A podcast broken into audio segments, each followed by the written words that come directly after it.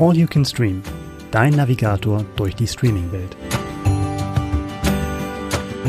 Das dritte Adventswochenende steht vor der Tür und damit sind wir zurück mit einer neuen Folge von All You Can Stream, dem Podcast von TV Digital und Streaming. Mir gegenüber sitzt mein lieber Kollege Micha. Hallo Micha. Hallo Melanie. So, und wo wir jetzt bei unserer mittlerweile dritten Weihnachtsepisode sind, muss ich dir doch mal die Frage stellen, da Weihnachten ja jetzt allmählich wirklich vor der Tür steht, wie mhm. stehst du denn zu Weihnachtsbäumen? Habt ihr einen Weihnachtsbaum? Schafft ihr euch einen an? Oder ist das äh, etwas, wo ihr sagt, ihr greift vielleicht lieber auf was Künstliches zurück, statt euch einen echten zu holen? Gerade heute lustigerweise darüber gesprochen, als mein Sohn mir gesagt hat, dass er in seinem Leben eigentlich nur einmal einen Weihnachtsbaum zu Hause hatte, was mich so ein bisschen traurig gestimmt hat, was aber den Hintergrund hat, dass wir Weihnachten meistens nicht zu Hause verbringen, sondern bei unseren Eltern. Und da ist dann immer für Weihnachtsbäume gesorgt. Das heißt, wir sind selten äh, vor der vor dem Problem, irgendwie selbst einen Weihnachtsbaum zu besorgen. Aber wenn, dann echt. Also Plastik ist ein No-Go. Ist ja auch immer die große Diskussion, wann schafft man sich den an, ne? Wenn man direkt ja. über die Feiertage weg ist, okay, und dann genau. lohnt sich das nicht unbedingt. Es gibt ja Leute, die stellen ihn gefühlt schon am 5. Dezember dann in, ins Wohnzimmer ja. und ja. haben dann da ewig lange was von. Mhm. Das ist ja auch so eine Grundsatzfrage, wann schmücken? Ganz klassisch dann Heiligabend erst oder schon ein paar Tage vorher? Das am 23. So das kann ich dir ganz sicher beantworten. Ach, okay, man schmückt also, den am 23. Millionen haben überlegt und Melanie hat die Antwort. 23. Die Antwort. okay. Weil bei uns war das früher immer am 24. Und am 24. hast du ja eigentlich genug andere Sachen noch zu tun. Geschenke besorgen zum Beispiel. Das, äh, das, das machen die Männer, das machen nur die Männer. Ja, aber ich bin tatsächlich, also ich habe auch kein Problem, wenn der ein paar Tage früher geschmückt wird oder ich den schmücke, also uns mal aktiv äh, zu formulieren. Ich finde es eigentlich schon fast schon ein bisschen schade, dass es ja dann eigentlich so schnell wieder vorbei ist. Ja, ich habe es mittlerweile auch so. Also früher bei meinen Eltern war es immer dann am 23. Ähm, mhm. Mittlerweile ist es ja so, dass man Weihnachten dann nicht mehr in seiner eigenen Wohnung verbringt, sondern eben dann wieder zu den Eltern fährt. Mhm. Aber deshalb habe ich jetzt, bin ich dazu übergegangen, mir für meine eigene Wohnung dann trotzdem auch einen Weihnachtsbaum ja. zu kaufen. Okay. Und der steht dann meistens auch schon ein bisschen eher. Aber das ist dann noch, noch mal eine andere Form von Wein also Weihnachtsbaum. Das ist quasi der nur fürs Feeling vorher und dann gibt's den richtigen Weihnachtsbaum quasi für den Heiligabend. Mhm, okay. So ein Stufenmodell, nicht schlecht. Ja, ja. In jeder Wohnung, in jedem Haus irgendwo was Weihnachtliches. Ja. Ähm, weihnachtlich wird's auch, wenn wir jetzt auf unsere Streaming-Tipps blicken für diese, ja. äh, für diese Folge. Und zwar äh, fangen wir wieder an mit einer Neuerscheinung. Micha, du hast dich mit einem äh, Prime-Video-Film beschäftigt. Und zwar geht es um Weihnachten bei dir oder bei mir, der bereits bei dem Streaming-Anbieter verfügbar ist. Ähm, hm. Magst du einmal als allererstes erzählen, worum geht's denn eigentlich? Ja, wir haben gerade schon diskutiert, bevor die Aufnahme losging, dass wir immer irritiert sind, wenn dann kurz vorher nochmal der Titel geändert wird vom Englischen.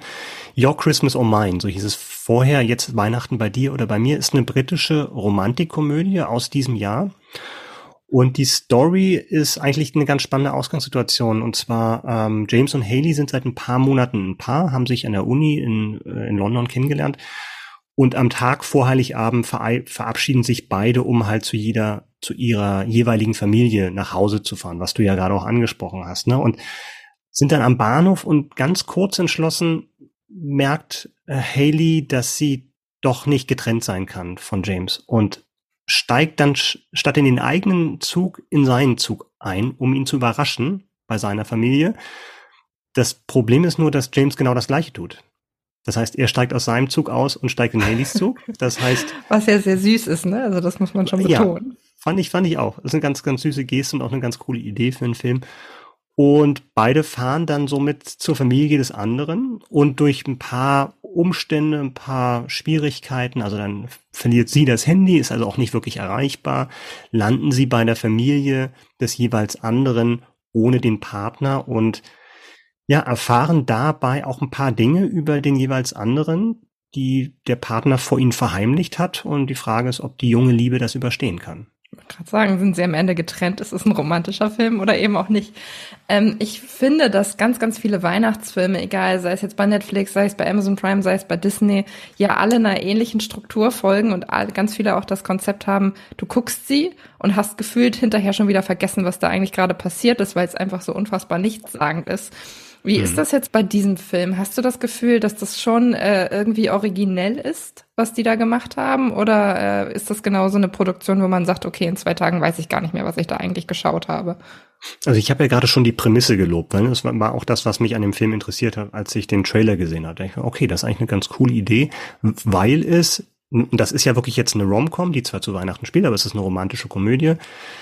Das Besondere ist tatsächlich, dass die meisten romantischen Komödien sich das nicht trauen, die beiden Liebenden, die, die zentralen Figuren so lange getrennt zu halten in dem Film. Das ist ja auch schon ein Wagnis, ne? wo du ja sehr auf die Chemie des Paares angewiesen bist. Ne? Und wenn die tatsächlich fast den ganzen Film getrennt sind, dann musst du das ja irgendwie anders füllen. Und da ist natürlich das, das Aufeinandertreffen des, des Partners auf eine fremde Familie, die er vorher nicht kannte, schon eine ganz spannende Ausgangssituation. Und dann kommt ja noch mal dazu, dass ja auch jede Familie Weihnachten anders begeht. Ne? Also deine Familie wird andere Bräuche haben als meine und da jetzt als neuer Partner dazu zu kommen, ist schon eine spezielle Situation und das dann auch noch ohne den Partner zu erleben, also die andere Familie, ist dann schon was Besonderes. Also so viel zur, zur Idee, die wirklich ganz cool ist. Und ja, bei der Umsetzung muss man sagen, das ist dann leider dann doch relativ erwartbar geworden. Ne? Also die Umsetzung kann da nicht ganz mithalten. Es ist ein kurzweiliger Film, also sowohl kurz als auch kurzweilig. Das ist 90 Minuten. Aber ähm, ja, du hast dann doch wieder so bestimmte Versatzstücke, die man sich dann doch denken kann, wenn man die Figuren kennengelernt hat. Ja, aber die Frage, die ich mir bei sowas ganz oft stelle, ist, ist das eigentlich schlimm? Weil ich meine, manchmal ist es ja auch nett, sich ja. das in irgendwas reinfallen zu lassen, wo man genau ja. weiß, der Film steuert in die oder die Richtung und ich muss mich jetzt nicht unendlich darauf konzentrieren, dass ich das Ganze irgendwie noch mitbekomme, verstehe oder was auch immer, weil manchmal ist es ja einfach für dieses heimelige, weihnachtliche Gefühl auch ganz gut zu wissen, äh, das geht gut aus, das geht so und so aus. Also einfach irgendwas, worauf man sich verlassen kann, eine Struktur, in die man sich dann eben reinfallen lassen kann. Das ist ein guter Punkt. Also das ist, glaube ich, ein nirgendwo so gefragt wie zu Weihnachten. Ne? Und es gibt ja ganze Sender, die sich damit beschäftigen, ne? so Hallmark und Lifetime und sowas, ne? wo wirklich das, das, das, das ein Thema wirklich so oft variiert wird, auch innerhalb einer Saison und dass dann irgendwie jedes Weihnachten zehn Filme rauskommen, die du nur mit Mühe und Not voneinander unterscheiden kannst, teilweise auch mit Darstellern, die das schon seit Jahren machen, immer wieder in ähnlichen Rollen. Das ist, ja, es gibt bestimmt Leute, die das wollen, diese, diese Formelhaftigkeit, dass das auch so eine gewisse, so einen gewissen Komfort und so eine Bequemlichkeit bedient, die vielleicht gerade zu Weihnachten besonders gefragt ist. Du hast den, das Stichwort Darsteller eben schon mal angesprochen. Lindsay Lohan hatte ja jetzt auch einen Weihnachtsfilm, in dem sie quasi mhm. wieder in Erscheinung getreten ist. Wie ist denn das jetzt bei der Produktion? Sind da auch Leute bei, wo man sagt, okay, die kennt man irgendwo her oder setzt man da auch wirklich auf Gesichter, die ganz, ganz frisch sind, damit man da nicht irgendwie irgendwas mit in Verbindung bringt? Also das bekannteste Gesicht ist sicherlich der Hauptdarsteller, das ist Asa Butterfield. Den kennen wir die Älteren aus Enders Game noch und aus äh, Hugo von Martin Scorsese und zuletzt natürlich auch in Sex Education, der Netflix-Serie. Also vom Gesicht, glaube ich, kennen die meisten ihn. Es ähm, war halt tatsächlich schon Kinderstar. Und äh, Cora Kirk spielt, die ist tatsächlich eine Newcomerin, die spielt Haley, also seine ähm, sein Gegenpart und seine seine Freundin in dem Film. Und die macht das auch ganz gut. Ich habe bei Asa Butterfield tatsächlich so ein bisschen Probleme, ihm so den romantischen Hauptdarsteller abzunehmen. Also das, er wirkt halt noch sehr, sehr jungenhaft, ne? Auch wenn das so ein bisschen unfair okay. ist, aber es ist so ein bisschen schwierig, weil es dann auch Situationen gibt, dann, wenn er da bei der Familie von, von Haley landet und sich eine Tante dann sofort auf ihn stürzt ähm, und ihn anmacht und so, und da denkst du, ah, mit einem anderen Darsteller würde das vielleicht über, bisschen überzeugender wirken. Da kommt dann, glaube ich, so, dass, dass die Besetzung an seine Grenzen. Wie alt ist der denn? Ungefähr? Ich glaube, der ist Mitte 20. Okay. Okay, ja gut. Ähm, ja, was das ist nicht das Problem, aber wie gesagt, vielleicht, vielleicht spielt bei mir auch rein, dass ich ihn tatsächlich dann schon als Teenager oder als Preteen in Rollen gesehen habe und dann ihn so ein bisschen darunter abgebucht habe. Ja, es ist Fluch und Segen zugleich, ne? Ja. Da sind einige nie rausgekommen aus dieser Schublade quasi. Ja, das stimmt, das stimmt. Ähm, was würdest du denn sagen? Daumen hoch für diesen Film? Ah, ich glaube, das hängt echt davon ab, wie man gepolt ist. Ne? Wenn man wirklich dann, was du ja so ein bisschen angedeutet hast, zu Weihnachten auch so eine gewisse Verlässlichkeit zu schätzen weiß, auch im Storytelling, ähm, dann kann man das machen. Meine Empfehlung wäre tatsächlich, dann doch lieber einen Klassiker einzulegen. Also ich bin nicht, bin nicht sauer, dass ich den geguckt habe, weil ich, wie gesagt, die Prämisse finde ich immer noch cool, mit diesen ähm, überkreuz die Familien zu besuchen. Aber es wird dann halt sehr schnell, sehr durchschnittlich. Und ähm, das, wie gesagt, es ist kein schlechter Film, aber es ist halt auch nichts, was man noch nie gesehen hat, weil man weiß, worauf es hinaufläuft und der Weg dahin ist halt auch nicht besonders aufregend. Das, in Teilen ist es liebenswert und äh, ja, verlässlich. Mein Tipp wäre tatsächlich, schaut euch lieber dann nochmal mal einen Klassiker an. Und das Gute ist ja, dass wir innerhalb dieses Podcasts tatsächlich auch die Möglichkeit bieten, weil wir auch gleich noch einen Klassiker empfehlen werden. Weihnachten bei dir oder bei mir ist bei Prime Video verfügbar.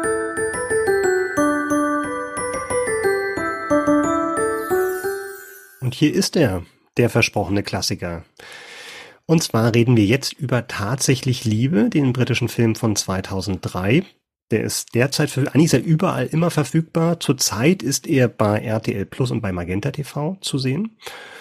Ja, und für die zwei Personen dort draußen, die den Film vielleicht noch nicht gesehen haben, Melanie, willst du kurz erzählen, worum es geht? Ist eine ziemliche Herausforderung, glaube ich, den Film zusammenzufassen, wenn man es nicht ausufern lassen will.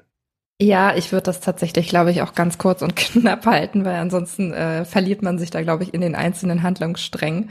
Tatsächlich Liebe ist tatsächlich, glaube ich, so der Weihnachtsklassiker und es ist ein Episodenfilm, der äh, fünf Wochen vor Weihnachten anfängt und dabei quasi die Zeit bis Weihnachten dann systematisch beleuchtet. Es sind neun verschiedene Geschichten, neun verschiedene Liebesgeschichten, die dabei erzählt werden, teilweise auch ganz traurige Liebesgeschichten. Unter anderem ist zum Beispiel dabei Hugh Grant als Premierminister, der sich eben in seine, seine Angestellte verliebt. Oder auch wir haben eine, eine Vater-Jungen-Beziehung, wo, wo die Mutter eben stirbt und der Junge sich aber nach dem Tod dann ganz unsterblich in eine Klassenkameradin verliebt, was ganz, ganz, ganz niedlich gemacht wird. Genau, also lauter so einzelne Stories, die dann quasi systematisch bis Weihnachten beleuchtet werden und dabei entweder ganz, ganz romantisch oder wahnsinnig, äh, wahnsinnig traurig sind.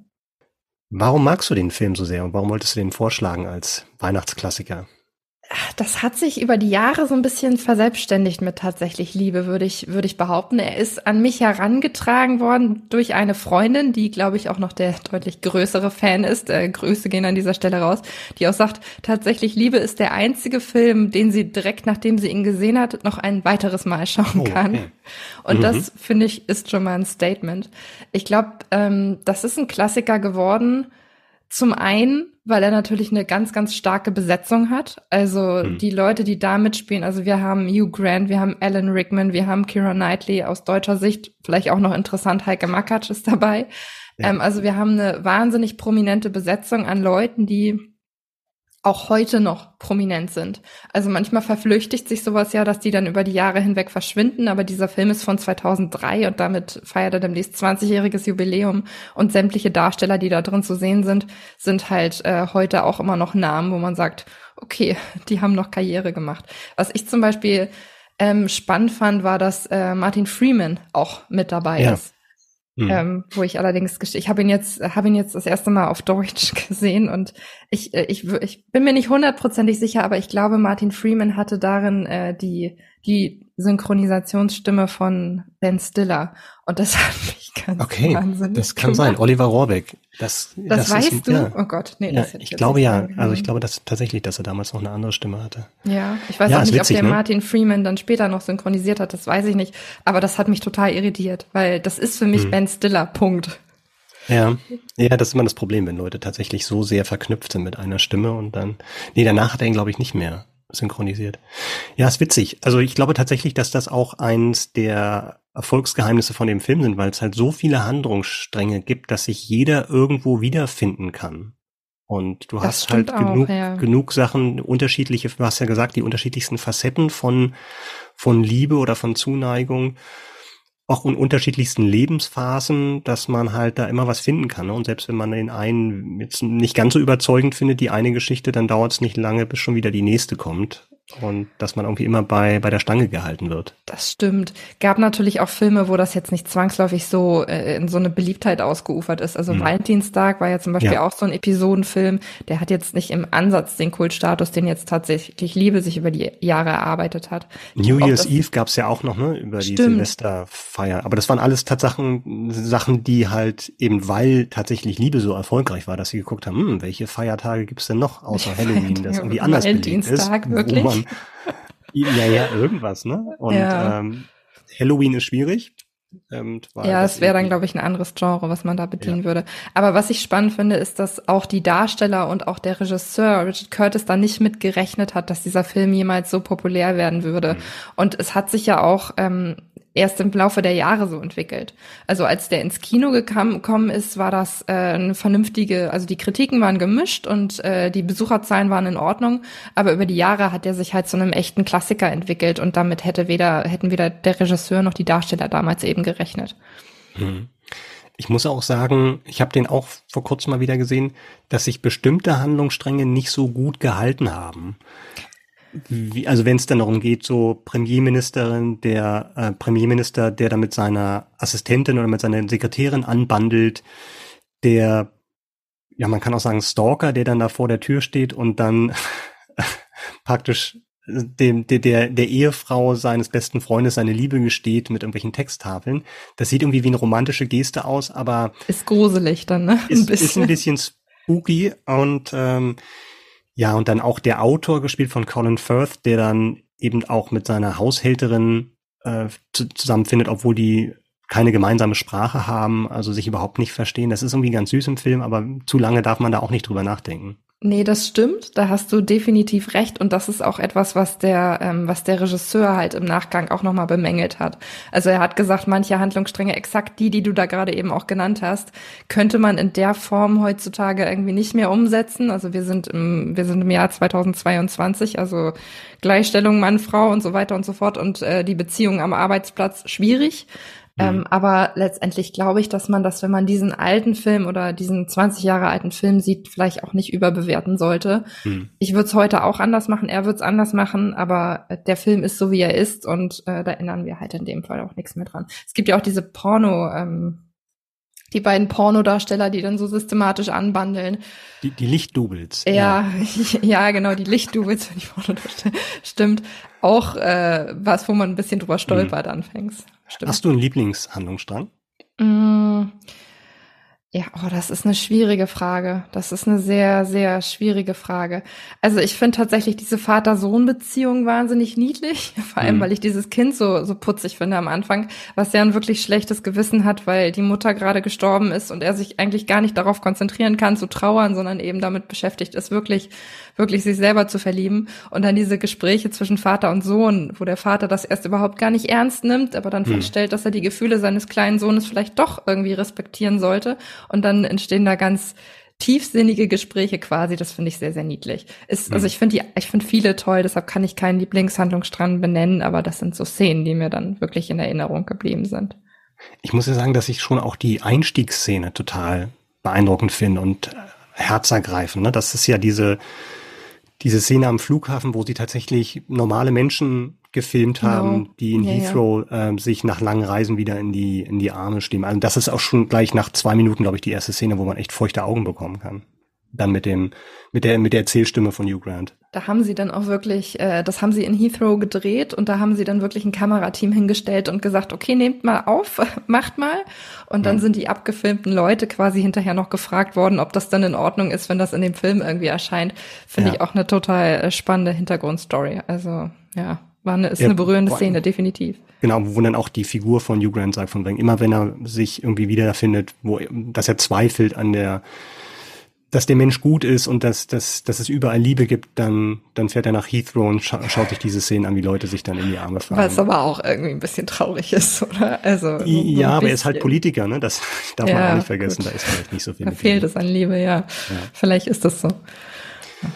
Tatsächlich Liebe ähm, ist zurzeit zu, zu streamen und zwar bei RTL Plus und bei Magenta TV und ja, von uns beiden, glaube ich, eine Empfehlung. Definitiv. Das war die äh, Folge für das dritte Adventswochenende. Wir hoffen, wir haben euch was zum Streamen für diese beiden Tage oder auch für die nächsten Tage natürlich an die Hand geben können. Alle diejenigen, die es nicht so weihnachtlich mögen, können natürlich auch super gerne in unsere Dezember-Folge reinschalten, die bei dem Podcast-Händler eures Vertrauens natürlich auch verfügbar ist. Da sind wir eben nicht weihnachtlich unterwegs, sondern geben äh, ganz, ganz spannende andere Streaming-Tipps für den Dezember. Genau, und äh, falls ihr noch Lust habt, weitere Advents-Highlights äh, kennenzulernen, hört, sind wir natürlich sehr, sehr froh, wenn ihr nächstes Adventswochenende wieder einschaltet. Da haben wir natürlich wieder einen Klassiker und eine Neuerscheinung für euch. Bis mhm. dahin alles Gute und ja, schöne Vorweihnachtstage. Macht's gut. Tschüss.